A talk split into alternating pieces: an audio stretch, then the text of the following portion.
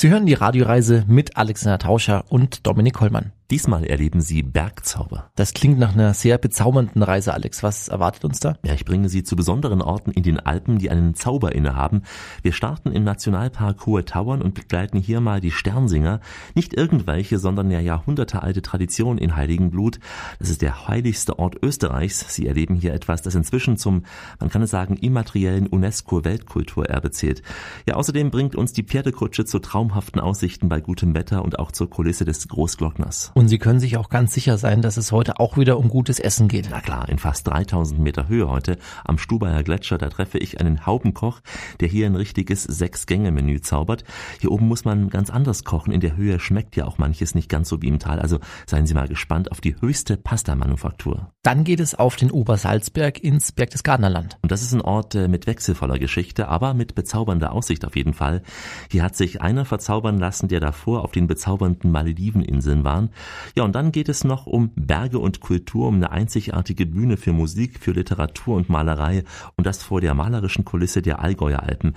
Freuen Sie sich hier dann auf besondere Privatkonzerte in der Radioreise. Wir werden Sie heute verzaubern. Alex und Dominik starten gleich los. Wir zählen auf Sie. Das ist die Radioreise, die Sie zu neuen Horizonten bringt und damit die Reiselust weckt. Willkommen bei uns. Im Studio Alexander Tauscher und an meiner Seite wie immer Dominik Hollmann. Wir grüßen Sie. Lassen Sie sich heute einfach ein bisschen verzaubern von dieser Reise. Wir haben nämlich ein ganz tolles Programm, das Alex unter dem Motto Bergzauber gestellt hat. Allein die Berge verzaubern uns ja schon. Ich habe heute noch besondere Menschen und auch besondere Orte in den Bergen, die Sie vielleicht genauso bezaubernd wie ich finden werden. Wir starten in einem zauberhaften Dorf vor einer bezaubernden Kulisse. In Heiligenblut. Es ist der wohl heiligste Ort Österreichs, am Fuße des Großglockners im Nationalpark Hohe Tauern.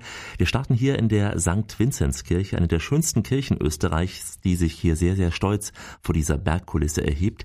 Hier beginnt jedes Jahr am späten Nachmittag des 5. Januar ein besonderes Spektakel, denn von hier aus ziehen insgesamt neun sogenannte Rotten, begleitet auch von einer Partie Musikanten und auch dem Sternträger von Haus zu Haus. In einer festlichen Prozession werden dann die Rotten in die Kirche ausgesandt. Auch Ernst Bichler ist mit seiner Rotte dabei und Sie hören es schon, bis auf den letzten Platz ist die Kirche an diesem Nachmittag gefüllt.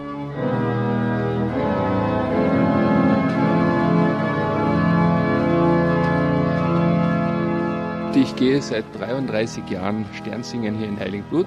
Diesen Brauch gibt es seit Jahrhunderten. Das Gebiet ist jetzt aufgeteilt auf neun Regionen. Es gibt also neun unterschiedliche Rotten und es wird wirklich jedes Haus besucht. Und eine Rotte besteht aus 16 Personen zumindest. Davon ist einer der Sternträger. Dann gibt es fünf Musikanten und zehn Sänger, die sich aufzeilen in zwei Fünfergruppen und es wird im Wechselgesang gesungen.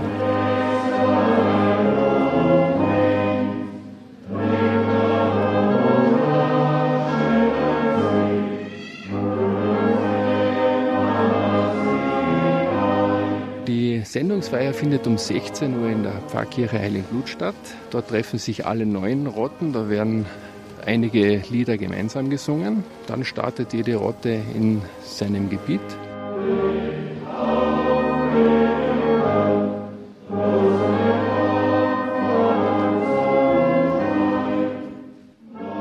Alex, dort in der Kirche wird dann das Licht gesegnet. Ja, und zwar ist es so, dass sich jede Rotte hier das Feuer der Kerze sozusagen vom Pfarrer holt und äh, danach dann machen sich die Rotten auf den Weg. Ich, Dominik, bin der Hofer-Rotte gefolgt. Hier ist seit rund 20 Jahren schon Matthias Tribusa, einer der Sänger.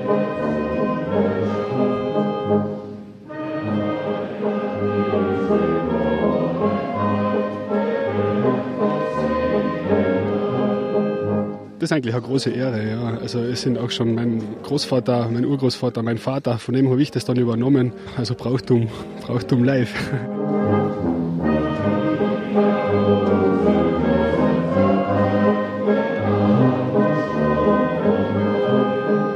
Also wir haben 54 Sterne zu singen, also bei 54 Häusern vor der Tür und sind auch noch in einigen Häusern und eben Hotels auch innen drinnen, wo man auch eingelassen wird. Da singt man dann vor der Krippe. Bis 8 in der Früh sind wir unterwegs.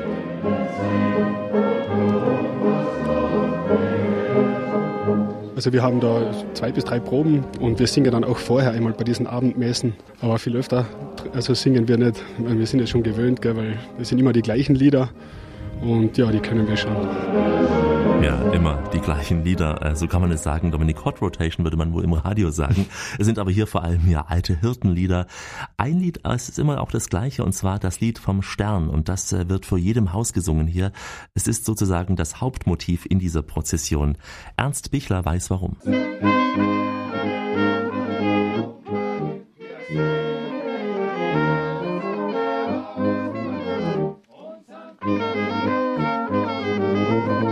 Ein Lied, das bei jedem Haus gesungen wird, das ist Der Stern oder das Sternlied. Das ist ein episches Lied mit 14 Strophen, wo eben die gesamte Geschichte der Geburt Christi erzählt wird. Und als letzte Strophe, sehr wichtig eben, wo den Hausbewohnern ein gutes neues Jahr gewünscht wird. Gott werde euch das Jahr ja doch mit Gedeihen schon geben. Gott lasse euch das Jahr mit Freuden ausleben, heuer zu und zu allewigen Zeiten. Wir wünschen euch allen ein glückseliges neues Jahr. Doch der Stern muss noch weiter leuchten. Sternsinger am 6. Januar, das kennt man auch aus äh, anderen Orten. Alex, was ist denn das besondere Highlight in Heiligenblut? Das stimmt, Dominik. Also inzwischen kommen sogar die Sternsinger ins äh, Bundeskanzleramt. Ähm, das Besondere hier ist aber, es ist da eine andere, es ist eine jüngere Tradition im Kanzleramt. Aber nur in Heiligenblut hat sich äh, diese besondere Art des Sternsingens auch erhalten, denn hier liegen die Wurzeln bereits im 16. Jahrhundert.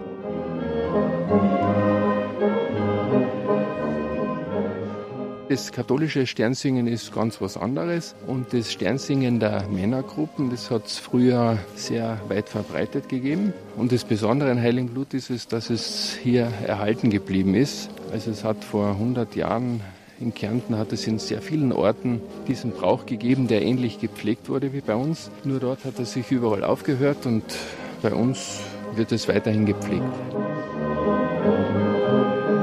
Das Sternsingen hat eine kulturelle Tradition, aber auch eine sehr soziale Funktion und auch eine religiöse Dimension. Es wird die Botschaft der Geburt Christi in die Häuser getragen.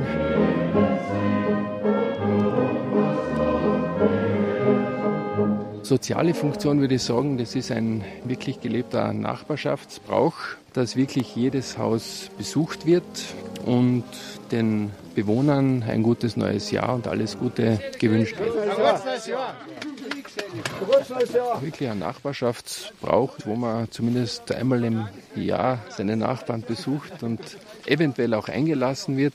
Bei jedem fünften, sechsten Haus bleibt man ja nicht nur vor dem Haus stehen und singt das Sternlied, sondern wird auch eingelassen. Da wird man dann bewirtet, es gibt Speis und Trank und da werden dann auch andere Sternsingerlieder, Hirtenlieder gesungen. Ja, und wenn es um gutes Essen geht, dann ist Alex auf jeden Fall zur Stelle. Er wurde auch eingelassen zu Speis und Trank, kann man sagen. Ne? Natürlich, Dominik. Ich bin einfach mal dem leuchtenden Stern durch die dunkle Nacht gefolgt, nämlich von Haus zu Haus. Folgen Sie uns auch bei diesem besonderen Brauch. Das ist die Radioreise. Heute präsentieren wir Ihnen Bergzauber. Alexander Tauscher und Dominik Hollmann sind die zauberhaften Stimmen in Ihrem Ohr. Wir sind derzeit im Nationalpark Hohe Tauern und beobachten einen sehr, sehr alten Brauch, die Sternsinger, die in der dunklen Nacht von Haus zu Haus ziehen. Diese Rotten lassen wenige Menschen an sich heran. Alex durfte die Sternsinger begleiten. Ne? Ja, und zwar an einem Winterabend in Heiligenblut. Stellen Sie sich so vor, es war gerade frischer Schnee gefallen, die Wolken verzogen sich, der Mond, der schaute ganz matt durch. Die Silhouette auch der schneebedeckten Berge, die war zu sehen. In diesen Häusern brannte nur ein wenig Licht. Es war richtig ein dunkler Abend, an dem da die Sternsinger mit ihrem Kerzenlicht voll zur Geltung kamen. Und diese Sternsinger, sie gehen von Haus zu Haus, zu Reichen und auch Armen, führt sie ihr Stern und verbindet eben auch wieder das, was durch ja menschliche Schwäche im Laufe eines Jahres vielleicht mal getrennt war.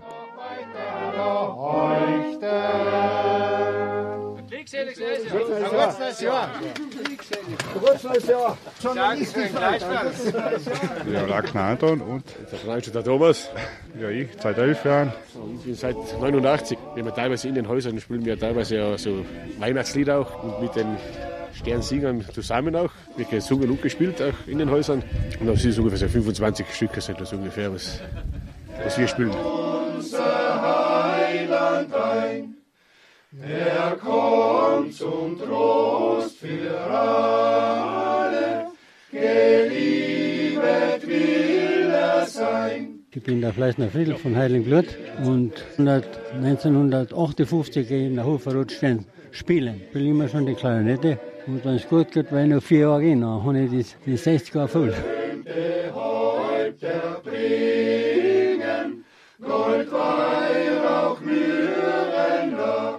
Früher ist es ein bisschen kleiner gewesen, aber die Bedeutung hat, glaube ich, jetzt genauso noch wie früher. Die Kinder haben sich ja früher immer sehr gefreut, weil sie dann ein Zuckerli gekriegt haben von den Sternsingern. Und das, bei den kleinen Kindern ist das heute genauso noch. Die freuen sich auch, wenn die Sternsinger kommen und ein Zuckerli Habt ihr euch mit so einem Zuckerle zufrieden gegeben? Nee, Dominik, das reicht mir nicht. Nein, wir kamen ein richtig gutes Abendessen bekamen wir, denn äh, unsere Hofer-Gruppe machte später Halt in einem Hotel und dort ließen sich auch die Sänger nieder, bekamen eine deftige Kartoffelsuppe und einen zünftigen Schweinsbraten und ein Bier hat dann die durstige Kehle der Sternsinger, Sie hören es ja hier schon, gelöscht.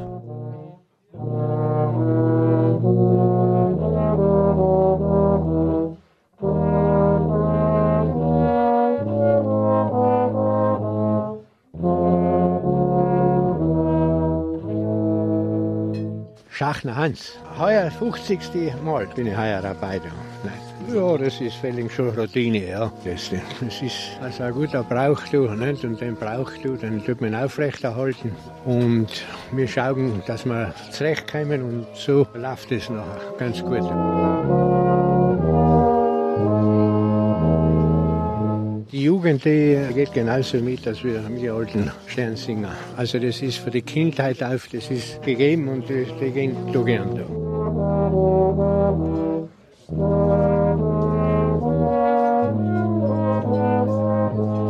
Wir wissen genau, da, wo wir eingelassen werden und da, wo es wo es zum Essen gibt. Nicht? Und nachher, da werden ein paar Lieder gesungen und dann gehen wir wieder zum nächsten. Sehr lustig. Alex, ich denke mir, hungrig wird so ein Sternsinger sicherlich nicht bei so einer Wanderung von Haus zu Haus, oder? Nee, also er bekommt immer wieder etwas zu essen, auch zu trinken. Nicht in jedem Haus, Dominik, aber in gewissen Abständen zumindest. Sonst würde es so eine Rotte auch nicht so aushalten, denn es sind ja 40 bis 50 Häuser in der Nacht äh, zu absolvieren. Wie lange dauert so eine Sternsinger-Tour? Das können schon mal insgesamt äh, gut und gern 12 bis 14 Stunden werden. Bis in den frühen Morgen sind die Sänger meistens unterwegs. Bei Maria Bichler im Haus, da bekommen sie um etwa 4 Uhr in der Früh an und äh, kriegen hier etwas Warmes in diesen nächtlichen Magen. Aus einer schönen Rose von Ich bin eine der Hausmütter, so werden wir genannt, die einlassen. Das heißt, die Sternsinger kommen, nachdem sie vorm Haus den Stern gesungen haben, nachdem sie vorm Haus uns allen schon ein glückseliges neues Jahr gewünscht haben und nachdem die Kinder und die braven jungen Mädels schon Zuckerlein bekommen haben, kommen die Sternsinger noch zu mir in die Wohnung, ins Haus, werden eben eingelassen, singen vor der Krippe, die nur mit dem gesegneten Licht erleuchtet ist, den Bruder, das ist ein Lied, das heißt, O Bruder, schau hin. Damit singen sie die Krippe an. Nach diesem Lied legen sie ihre Winterbekleidung, ihre Oberbekleidung, die Wetterflecke ab, setzen sich nieder und werden von mir bewirtet. Und während dieser Zeit singen sie dann, während sie bewirtet werden, singen sie die verschiedensten Sternsinger und Hirtenweisen. Die Musik spielt dazwischen wieder was hinein. Ich fürchtete mich und suchte die Brüder. Auf einmal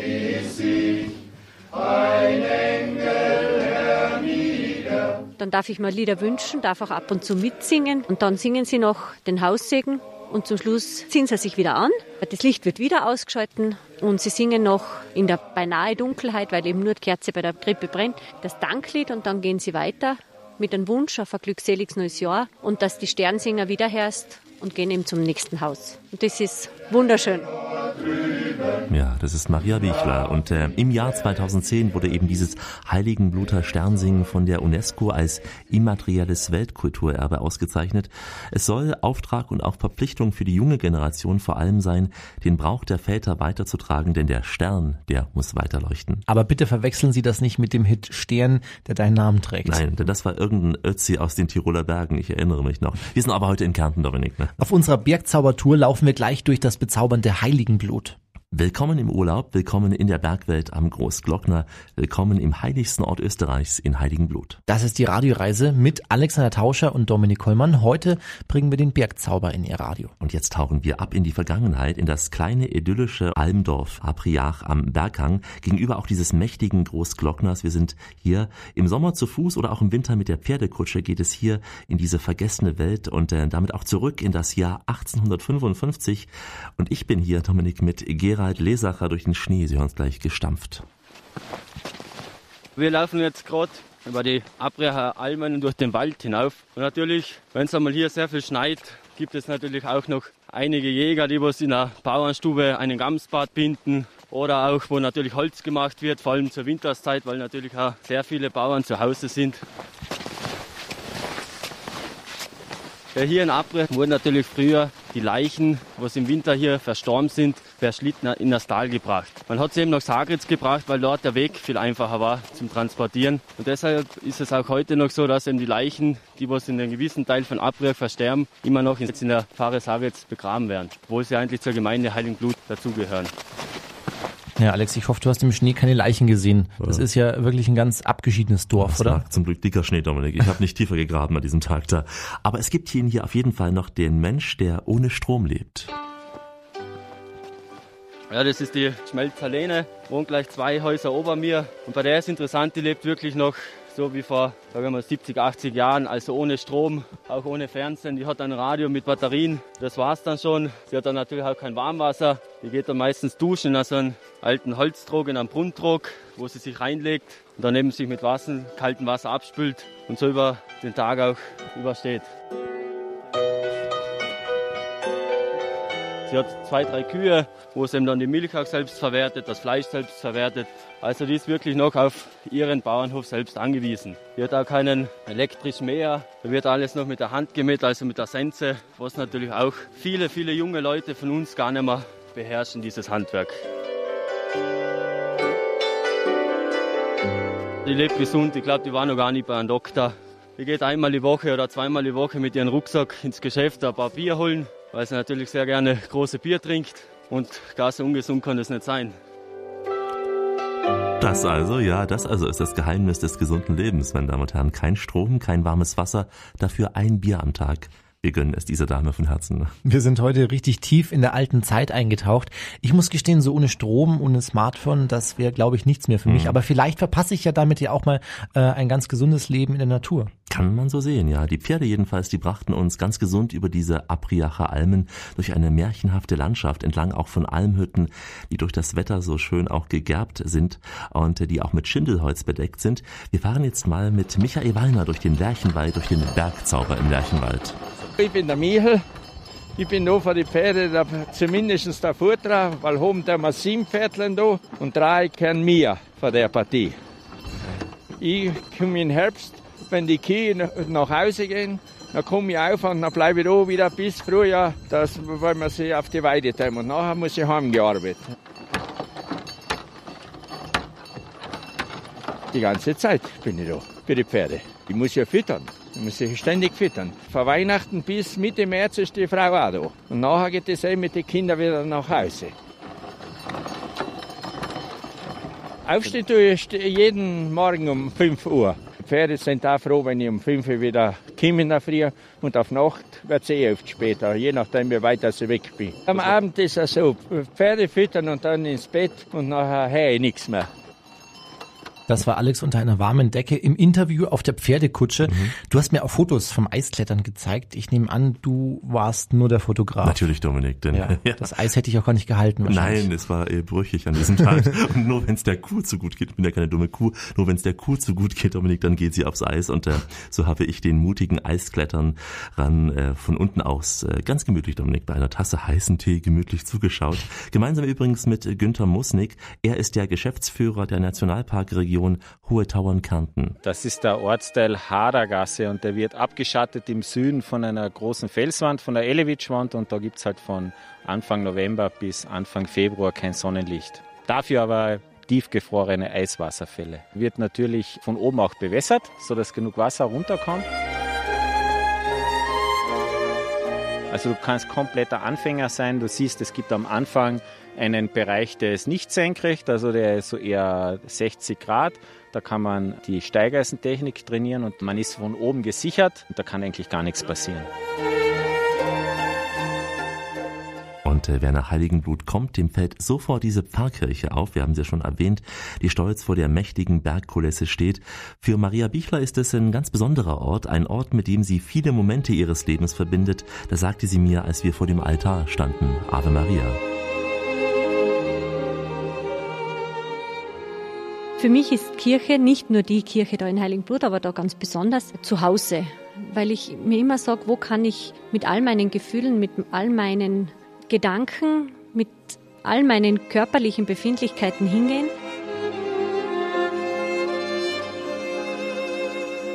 Und ich habe da in Heiligenblut schon sehr, sehr viele Gefühle und sehr, sehr viele Gedanken hereingetragen. Und wenn ich da hinten unser Hauptportal der Kirche sehe, dann denke ich mir, ich bin sicher nicht alleine gewesen in den vielen hundert Jahren. Und so wie ich haben sie da vielleicht geheiratet, so wie ich haben sie ihre Kinder da zur Taufe getragen. Und so wie ich sind sie auch oftmals schon hinter Särgen von Menschen nachgegangen, um, um Abschied zu nehmen von ihnen, von jemandem, den man sehr lieb hat. Das ist für mich das Besondere. Kirche ist für mich zu Hause, daheim.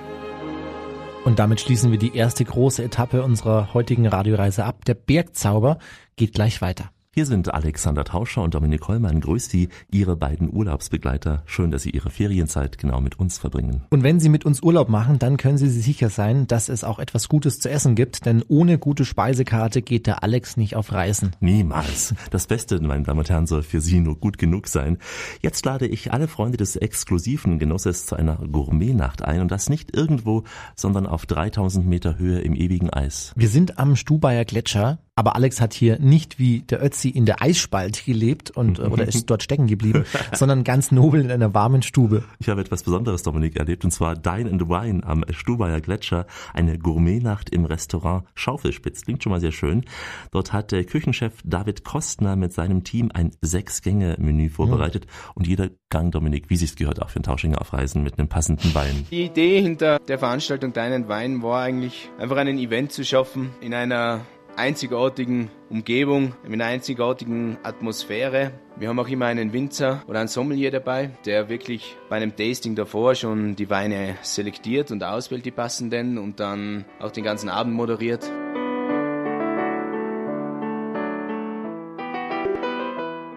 Starten tun wir mit einem marinierten Wildlachs. Danach gibt es eine Milchvölkelschulter, eine geschmorte. Hier zum Beispiel haben wir einen feinen Zweigeld Girma 2010, eine Magnumflasche. Dann haben wir eine Geflügelkonsumé mit einem Gänseleberflan und Trüffel. Ein Filet vom heimischen Alpenochsen aus dem Stubaital, eine Kartoffelterrine und Petersilwurzelpüree. Dann eine Käsegang mit Ziegenkäse, ein Ziegenfrischkäse auch von den heimischen Bauern. Und zu guter Letzt ein Passionsfrucht-Schokoladen-Cannelloni. Ach, ich hoffe, das Menü, meine Damen und Herren, hat Ihnen gemundet. Schon mal akustisch und musikalisch war es hier fabelhaft, wie bei der Amelie, wie wir eben gemerkt haben. Als Aperitif, Dominik, ähm, darf ich uns allen jetzt noch ein Sektglas äh, empfehlen. Das gab es auch natürlich zu Beginn. Da wurde die Magnumflasche dann wie, du kennst es vielleicht, wie in einer feinen Gesellschaft ja. üblich mit einem Schwert aufgeschlagen. Also richtig so, knall und dann geht's mhm. auf. Und nach diesem Sechs-Gänge-Menü folgte noch der eine oder andere Schnaps. Ah, ja. Und äh, ja, Sie können sicher sein, es war ein geselliger Abend.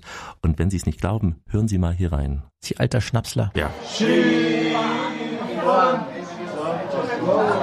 Die Zeiten, wo man mit einer Gulaschsuppe, Wiener Schnitzel und Spaghetti die 0815 Skifahrer essen, dass da die Gäste zufrieden sind, die Zeiten sind vorbei schon. Es war bei uns ein, ein Bedarf, ein neues Restaurant zu machen. Und dann war eben das Eisgrad, wo wir jetzt sind, schon über 30 Jahre alt. Dann haben wir natürlich auf die Stimmen unserer Gäste gehört.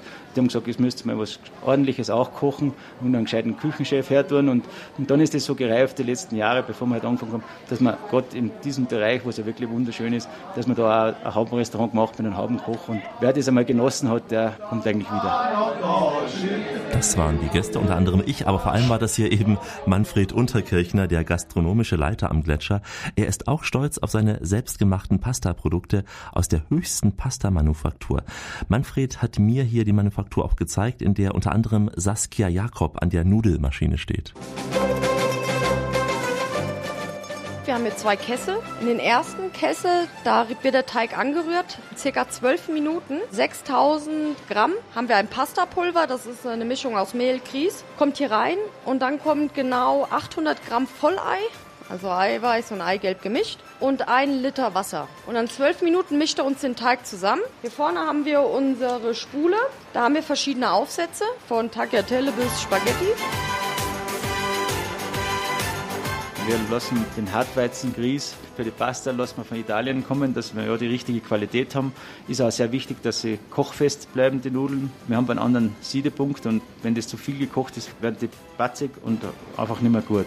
Ja, wir haben es ja gehört, hier in der alpinen Höhe am Gletscher muss man natürlich auch anders kochen, oder? Ja, man muss unbedingt, Dominik, denn in 3000 Meter Höhe ist einiges anders. Die Physik ist die gleiche zwar, aber die biochemischen Einflüsse, die ändern sich. Der Siedepunkt und auch der Geschmack, der ist anders und das bleibt auch selbst für den Hefeteig nicht ohne Folgen. Wir haben 14 Punkte vom Colmillot bekommen, die höchste Haube Europas. Ist ein bisschen besonders auf dieser Serie. Ist auch ein bisschen eine andere Herausforderung als wie jetzt in einem normalen Restaurant im Tal. Wir haben einen Siedepunkt von 89 Grad hier oben schon. Was natürlich beim Kuchenbachen ein bisschen eine Herausforderung ist, weil der Kuchen natürlich doppelt so schnell aufgeht und doppelt so hoch aufgeht. Und die Herausforderung ist es dann, den Kuchen stabil zu halten, dass er auch so hoch bleibt und nicht wieder zusammenfällt. Aber ein bisschen experimentieren und ein bisschen Rezepte optimieren, dann ist das alles möglich. Ich vermute, man kann am Stubaier Gletscher auch noch andere Dinge tun als gut essen, oder? Ich glaube, du vermutest richtig. Und ich habe gehört, Dominik, dass man hier sogar Skifahren kann. Ah. Und äh, die Sportskanone Christian Gleischer, die behauptet sogar, dass man hier auch gut wandern könne. Ja, servus Alex, wir sind da am Stubaier Gletscher, haben natürlich auch ein wunderschönes Panorama vor uns. Ein paar der 3000er rund um uns herum, die Schaufelspitze, Stubaier Wildspitze, da drüben sehen wir dann Richtung Zuckerhütel die höchsten Berge und draußen ragt natürlich der Habicht in die Höhe.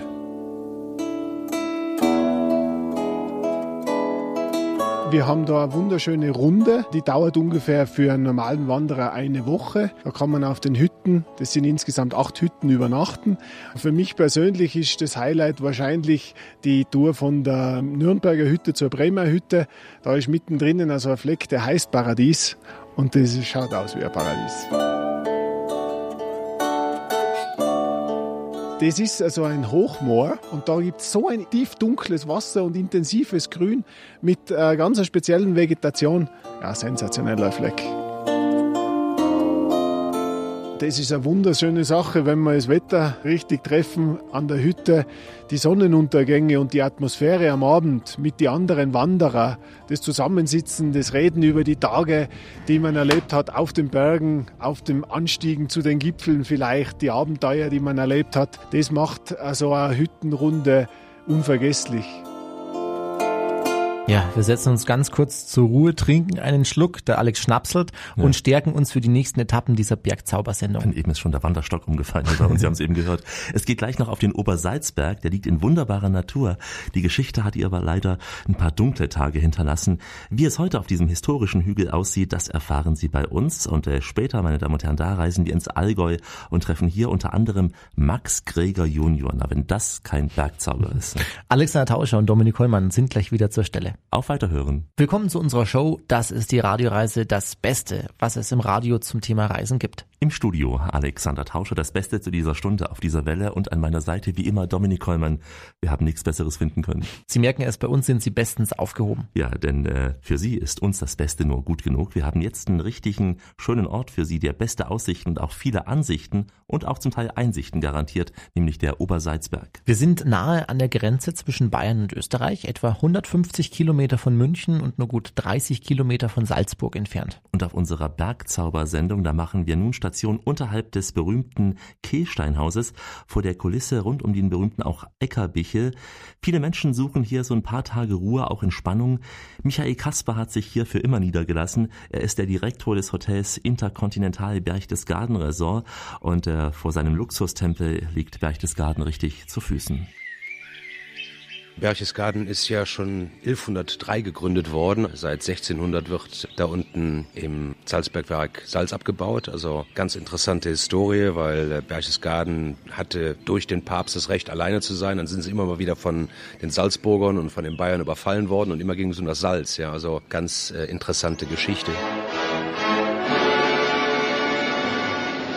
Die jüngere Vergangenheit, das weiß natürlich auch jeder, dass Adolf Hitler hier seinen zweiten Regierungssitz hatte. Deswegen gibt es auch hier so viele Bunkeranlagen. Und dann hatte Göring noch ein Haus hier, Bormann hatte ein Haus hier und dann Herr Speer hatte ein Mietshaus und äh, da wurde ein Atelier für ihn gebaut. Über uns oben auf dem Kehlstein ist das Kehlsteinhaus. Das ist knapp unter 2000 Meter. Das ist zum 50. Geburtstag Adolf Hitlers gebaut worden. Sehr merkwürdiges Geburtstagsgeschenk, weil er ganz selten da oben war, weil er Höhenangst hatte. Also kurioses Geburtstagsgeschenk. Das Kehlsteinhaus, da sind jetzt schon über die Jahre weit über sechs Millionen Menschen hoch und runter transportiert worden, weil da geht es also nur mit dem Bus hoch oder zu Fuß. Zu Fuß ist äh, wirklich nicht einfach, sehr steiles Gelände, aber da oben hat man natürlich einen traumhaften Blick. Das ist auch der Charme des Hotels. Wir sind ja hier auf einem kleinen Plateau. Um uns herum sind halt lauter höhere Berge. Das ist dieser Talkessel. Teil davon ist der Watzmann, Deutschlands zweithöchster Berg. Also das Panorama ist natürlich unglaublich. Ja. Bei schönem Wetter können wir in diesem Hotel kaum was falsch machen. Bei schönem Wetter sind alle glücklich. Ja. Ja, ja. Und ich war Dominik war das letzte Mal vor etwa zehn Jahren äh, damals gewesen vom Obersalzberg hoch zum Kehlsteinhaus gefahren. Ich erinnere mich noch an diesen Nervenkitzel bei der Auffahrt mit dem Bus, denn es waren damals schon diese engen Kurven, auch an diesen Steinen hängen. Und als ich jetzt war, konnte man nicht hoch, weil es war Winterzeit, aber ja. im Sommer muss es ganz, ganz toll sein. Darf man mit dem Auto da überhaupt hochfahren? Nee, insgesamt sind nur Busse zugelassen und die starten dann unterhalb des Interconti. Das ist natürlich ein, ein toller Trip. Wenn man hier ist, dann musste man mal da hoch. Also wenn man zwischen Mai und Oktober da ist, weil erstmal diese Straße da hochzufahren, dann kommt man halt auf äh, so eine Buswendeplatte ja, und dort geht man in den Berg rein. Das sieht alles aus, als wenn das irgendwie vor fünf Jahren eröffnet hätte. Da führt so ein großer, runder Gang und dann steht man auf einmal in so einem kleinen runden Dom und da geht's dann in diesen Originalfahrstuhl rein, vollkommen aus Messing, weil Hitler hatte auch Klaustrophobie, also das musste möglichst geräumig aussehen und ich meine, diese Fahrstuhlkabine, da passen, ich denke, so 30 Personen rein, also es ist schon kein, kein kleiner Fahrstuhl. Und dann fahren sie halt die letzten 125 Meter mit diesem Fahrstuhl da hoch und da oben haben sie natürlich einen unglaublichen Ausblick. Ich meine, vom Hotel sehen wir auch äh, schon Salzburg, aber sie sehen halt von da oben nochmal wesentlich weiter als Salzburg, also das ist schon gigantisch. Ja.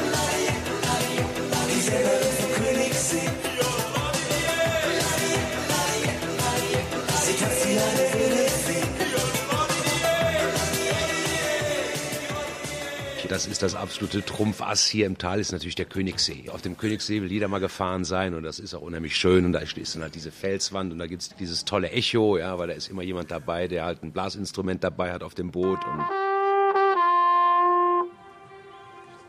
Riesenattraktion und über dem See ist ja dieses riesen Naturschutzgebiet. Das Nirvana der Wanderer hier, der Naturfreunde. Hier gibt's noch eine gesunde Population von Steinadlern. Unterhalb hier direkt am Hotel haben wir auch so ein Adlerhorst. Der hat da zwei Adler und Falken, Murmeltiere und Habichte. Da hat er noch ein Uhu und so weiter und so weiter. Also für Menschen, die die Natur lieben, ist das the place to be.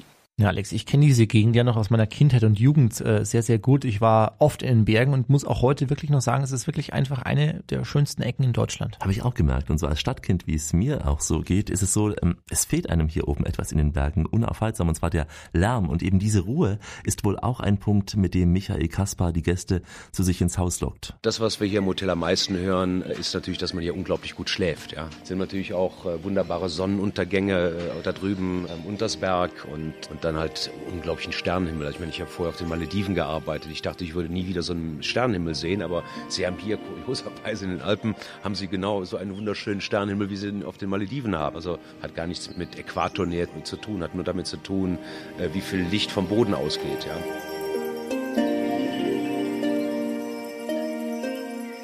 Man hat halt hier auch eine Menge äh, Freizeitmöglichkeiten und das führt uns zur Geschichte zurück. Nach dem äh, Ende des Zweiten Weltkrieges war der Berg von der amerikanischen Armee besetzt und äh, die hatten hier so eine Recreational Facility, haben sie diesen Golfplatz gebaut, der jetzt noch da ist, Gott sei Dank, mit unglaublichen Blicken in die Berge natürlich. Und natürlich ist das kein äh, ebener Platz, also der hat schon in sich. Da, wo ich zu Hause bin, da sagt man zu sowas Bergziegenplatz, aber es ist ein toller Golfplatz.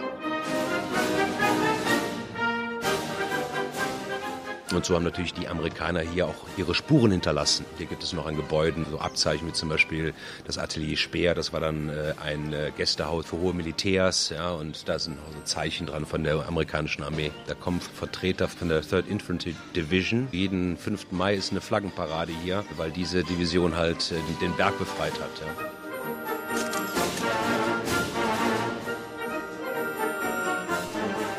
Die amerikanische Armee ist dann 1996 äh, abgezogen und dann äh, wurde das dem Freistaat Bayern zurückgegeben und äh, dann wurde eine politische Entscheidung getroffen, hier ein Zwei-Säulen-Modell, so der Name, hier zu etablieren. Das die eine Säule ist die Dokumentation und die zweite Säule ist äh, dieses Hotel. Ja, und da hören wir die Vögel wieder zwitschern. Ich bin ja äh, an den Bergen aufgewachsen und für mich sind ja wirklich Sonnenuntergänge in der Natur äh, vor der Kulisse der Berge immer noch das Schönste. Und ich beobachte, Dominik, dass die Stadtmenschen, so wie ich es auch bin, immer wieder auch die Natur neu begreifen und auch genießen lernen. Und äh, Michael Kasper wiederum, der hat ja nun auch den direkten Vergleich. Er war lange Zeit auf den Malediven gewesen. Auch dort ist die Natur zweifelsfrei faszinierend. Doch ihn faszinieren die Berge vom Interconti noch mehr. Das äh, Panorama vom Hotel aus, wenn man morgens aufwacht oder bevor man abends ins Bett geht, also die letzte Helligkeit, das ist schon wunderbar. Ja. Hier hat man einen sehr abwechslungsreichen Ausblick. So viele verschiedene Berge und die Bergwiesen und so. Ja. Ich meine, Malediven, da schauen Sie halt draußen, da sehen Sie ein paar Inselchen und Sie sehen diese wunderschönen Farben. Ja, aber es ist kein abwechslungsreicher Ausblick. Aber beides hat seinen eigenen Reiz und auf den Malediven war es wunderschön und hier ist es auch wunderschön. Es ist halt einfach nur wirklich wie so zwei verschiedene Kosmen irgendwie. Ja. Ja, wir sind heute im Kosmos der Berge und bieten Ihnen gleich nochmal fünf Sterne in puncto Erholung. Schön, dass Sie mit uns Urlaub machen. Die Radioreise bietet Ihnen heute Bergzauber. Alexander Tauscher und Dominik Hollmann reisen nun vom Berchtesgadener Land in schöne Allgäu. Es ist eine Landschaft, die so berührend äh, schön wie eh und je ist. Saftige Wiesen und sanfte Hügel, im Hintergrund die schroffen Berge rund um das Nebelhorn. So in etwa muss man sich äh, den Bergzauber in Ofterschwang vorstellen. Wir landen jetzt nämlich direkt auf der Sonnenalp. Wir sind in einem Fünf-Sterne-Hotel, in dem Alex sehr viel Kunst und Kultur erlebt hat. Ja, Kultur für alle, von Jazz bis Klassik, von Lesung bis Kino. Mehr als 120 Veranstaltungen im Jahr. Das ist fast schon ein Kulturhaus, aber ein ganz, ganz exklusives, nämlich nur für die Gäste eben dieses Ressorts.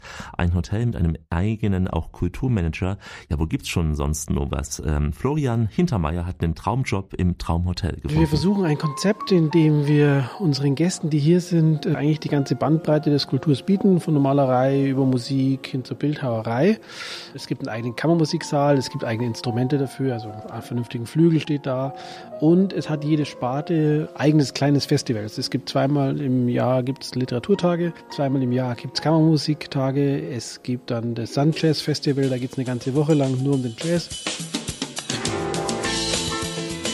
Beim Jazz ist es so, dass wir die große Größe, der große berühmte Name ist Max Krieger Junior, über dessen Netzwerk wir dann auch ganz viel machen. Es gibt auch so wunderbare Leute wie Martin Weiß, der Jazzgeiger, der zu uns kommt. Es sind aber auch junge Leute da, Digno Schneeberger, ein Jazzpianist, der auch so gerade die großen Konzertos erobert und bei uns eben auf der kleinen, sehr intimen Bühne sehr nah dran am Publikum musiziert und mit den Gästen, man könnte sagen, mitlebt. Eine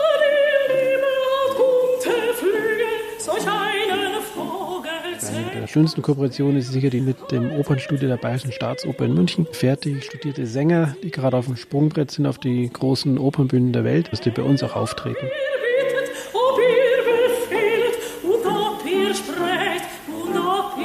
Es gibt sogar Gäste, die gehen in die großen Konzertsäle, hören dann zum Beispiel, ich sage jetzt mal Thal und Grotthäusen, das ist eines der führenden Pianistenpärchen, die es gerade gibt. Die gehen nach Berlin, Hamburg, Düsseldorf, gehen sie in die großen Konzerte, sehen, dass die bei uns auf der Sonnenalp spielen, kommen zu uns, denn man hockt dann beim Herkulessaal in München mit 1000 Leuten in der 20. Reihe und bei uns gibt es gar keine 20. Reihe, was aber positiv ist, denn man sitzt ganz nah dran, man kann sich mit den Musikern auch unterhalten. Gerade, ich sage für die großen Liebhaber ist es nochmal wesentlich interessanter, wenn man sozusagen einen Blick hinter die Kulissen bekommt von diesen großen Künstlern. Das ist ja wie ein Hauskonzert, Alex. Die mhm. Stars der großen Bühne im Wohnzimmer. Was hast du dort auf der Sonnenalp erlebt? Auch äh, Stars, nicht ganz die großen, aber sehr tolle. Und zwar war ich an einem Abend dort gewesen, Dominik, als äh, vor dem kleinen Konzertraum leise die Schneeflocken so runterrieselten auf die beleuchteten Bäume. Das Ganze hatte schon so eine festliche Stimmung erzeugt auch. Und für den guten Ton sorgte an diesem Abend Jakob Spahn, ein junger Lockenkopf, muss man sagen, ein Meisterspieler auch, erster Solo-Cellist der Münchner Staatsoper. Und er spielte uns eine Mischung aus äh, Astro Piazzolla, äh, Sergei Rachmaninov und auch Manuel de Falla.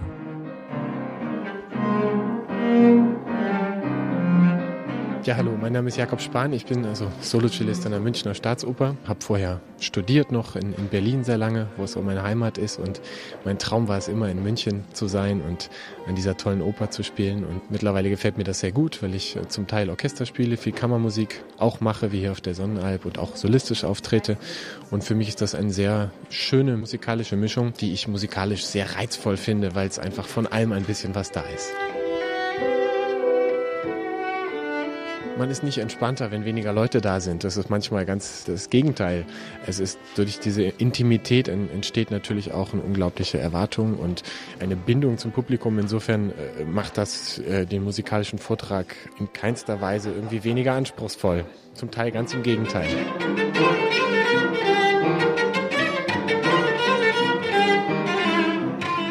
Versuche eigentlich auf der Sonnenhalb immer eine ganz gute Mischung zu finden zwischen den Stilen. Ich versuche immer dem Publikum einerseits leicht zu verstehen, in Anführungsstrichen leicht zu verstehende Musik äh, zu bringen, und das zu kombinieren mit etwas anspruchsvolleren Stücken. Das heißt, ich fände das jetzt selber nicht richtig, nur Schlager zu spielen, die das Publikum kennt, sondern möchte eben auch Werke, wo das Publikum noch nicht so viel Vertrauen und Mut drin hat, ihnen hier die Möglichkeit geben, es ohne Barrieren erleben zu können. Versuche auch immer ein bisschen was Zeitgenössisches da drin zu haben, weil da ganz persönlich auch meine Leidenschaft sehr stark drin liegt. Die Musikgeschichte hat sich nun mal so entwickelt, dass an die Stelle der herkömmlichen Melodie nun mal andere Strukturen getreten sind, die aber nicht minder interessant sind. Ganz im Gegenteil. Es ist vielleicht zum Teil intellektueller veranlagt, die Musik. Aber meines Erachtens auch nur eine Frage der Kommunikation, äh, ob ein Publikum das verstehen kann. Ich habe oft die Erfahrung gemacht, wenn ich ein anspruchsvolleres Stück spiele und das ein bisschen erklärt habe und den Leuten gesagt habe, auf was zu achten ist und um was es in diesem Werk geht, dass eigentlich viele in dem Moment, wo sie aufgeschlossen sind, das auch mögen können auf die Art und Weise. Man muss sich, glaube ich, ein bisschen davon verabschieden, dass Musik immer was ist, was angenehm im Hintergrund läuft, wo man alles nachvollziehen kann. Wir haben andere Zeiten auch heutzutage. Insofern ist auch die Musik eine andere. Applaus hier für Jakob Spahn an einem richtig gemütlichen Abend im kleinen Konzertraum auf der Sonnenalp. Und er sagte eben, man muss sich verabschieden von der Vorstellung, die Musik muss immer melodiös sein. Auch Dominik mag eher die melodiöse Klassik, aber mir geht's so in der Popmusik. Ich bin auch hier ein Fan der melodiösen 80er Jahre Popmusik und muss mich auch arrangieren mit den neuen Stilen, zum Beispiel die Elektromusik, wie man so heutzutage auch ab und zu hört auf manchen Wellen. Wir waren eben also im Konzertraum der Sonnenalp, eher fast schon ein Wohnzimmer, Dominik, mit Bibliothek auch. Ich fand das Konzert mit Jakob Spahn sehr beeindruckend beeindruckend, sehr intensiv auch. Und wir haben gleich noch musikalisch das volle Kontrastprogramm, nämlich ein Mann, der aus voller Kraft auf die Trommel schlägt. Also bleiben Sie bei uns an Bord. Gleich geht die nächste Vorstellung los. Wir entdecken für Sie die schönsten Orte dieser Welt und damit auch merken wir immer wieder, dass die spannendsten Orte in uns selbst liegen. Alex und Dominik versuchen heute, Sie zu verzaubern in den Bergen. Wir sind im Allgäu, eine Region, in die man gern in den Urlaub fährt, um zu wandern oder auf den Ski zu laufen. Wir wollen Ihnen heute mal zeigen, wie man hier im Urlaub auch Kultur in einem ganz äh, besonderen Rahmen erleben kann. Es geht nämlich jetzt um ein Luxusressort als Bühne der Kultur. Jetzt kommen die Jazzfans auf ihre Kosten nicht auch, denn ein Klassiker auf der Sonnenalp sind die Jazzträume. Der bekannte Pianist und auch Sänger Max Greger Junior, Sohn des legendären Max Greger, tritt hier regelmäßig auf. Hm, ja, bei Max Greger denkt man sofort natürlich gleich an das legendäre Trio mit Paul Kuhn, Gott hab ihn selig und auch Hugo Strasser. Aber auch der Junior, der hat schon Musikgeschichte hier geschrieben, als Filmkomponist unter anderem für die Fernsehserien Derrick und der Alte. Ich bin ja nicht immer ein Freund der alten Musik, aber bei Swing und Jazz, Alex, da kann ich auch nicht Nein sagen. Schön, denn ähm, ja, äh, die hätte auch sicher Dominik diese improvisierte Session von Max Kinker jetzt gefallen, die wir gleich hören. Er hat als Schlagzeuger in großen Big Bands mitgespielt, auch beim SFB zum Beispiel, beim Rias auch. Ein Musiker aus Markt Oberdorf, der regelmäßig auf der Bühne der Sonnenalp steht. An einem Vormittag hier im Konzertsaal hat er uns so richtig wachgetrommelt. Also mein Name ist Max Kinke, bin Berufsschlagzeuger und bin jetzt hier in der Sonnenalp, habe ein sieben-, achtminütiges Schlagzeugsolo gespielt. Hinter mir eine wunderschöne Alpenkulisse mit viel Sonnenschein und das war also eine ganz aufregende Geschichte.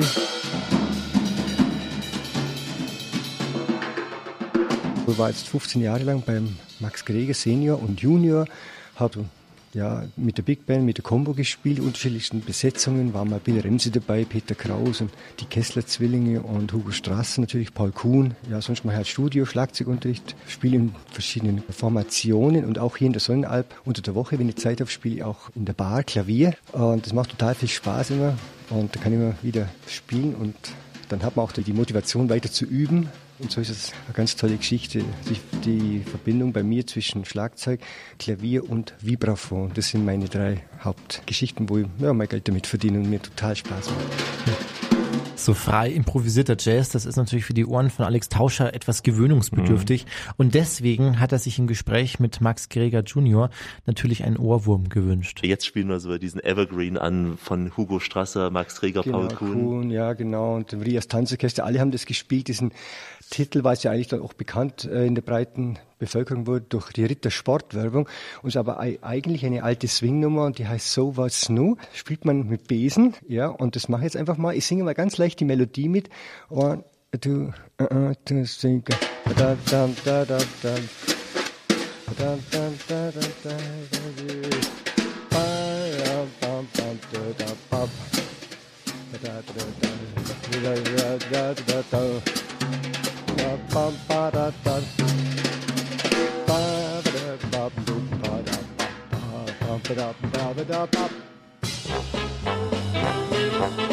Ich habe sehr viel gelernt bei den alten Hautegen, muss ich so bald sagen. Man nimmt sehr viel mit, weil die natürlich noch viel mehr Erfahrung haben, wo man selber schon meint, ja, man macht das schon fast 30 Jahre.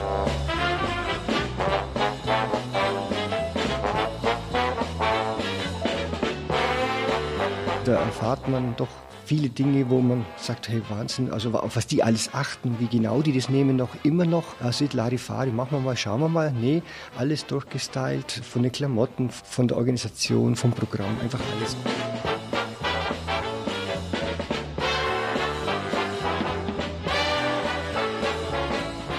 habe ich das Positive rausgepickt, das Negative habe ich einfach mal beiseite geschoben und somit fahre ich jetzt weiter in meinem Leben.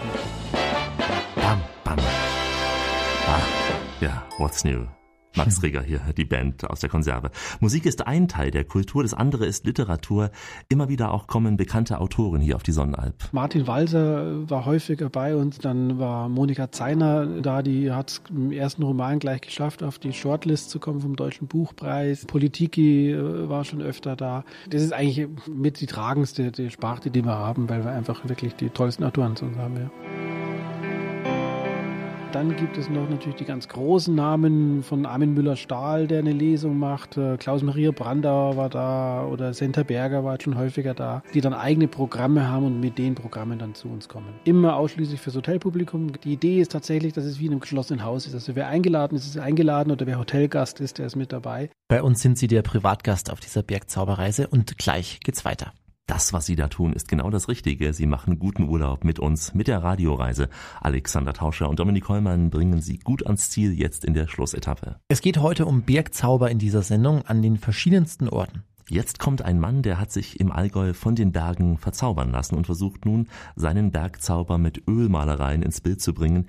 Kilian Lipp malt nicht nur in einer dunklen Kammer, nein, sein Atelier, das liegt äh, direkt am Berghang mit direktem Blick auf die Berggipfelkette der Allgäuer Alpen.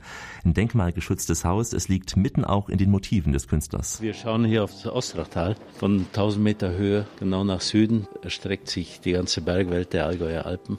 Im Grunde ist hier immer äh, großes Kino, wenn man so will. Egal welches Wetter, welche Stimmung, man ist mittendrin in, in der Natur. Das also ist Kilian Lipp, ein Maler, der auch in der Sonnenalp malt. Ich habe ihn interviewt in seinem Atelier. Er sprach von den Bergen, auch wie er versucht, die Motive der Berge ins Bild zu bringen, indem er eben Dominik nicht die klassischen Bilder malt, so wie man sich die Berge aus einem Drei-Groschen-Roman vorstellt, sondern auch diese Motive in sich hineinwirken lässt. Und mhm. Dominik freut sich auch bei diesen Ausführungen. Mhm. Und jeder hat eben eine besondere Befindlichkeit zur Kultur. Beim Dominik ist sie nicht immer so ausgeprägt gekriegt, meine Damen und Herren, wie Sie vermuten. Und so lädt äh, Kilian Lipp die Gäste auch der Sonnenalp immer wieder ein, um mit ihnen zu malen in seinem zweiten Atelier, nämlich der kleinen Alm und die liegt direkt neben der Sonnenalp.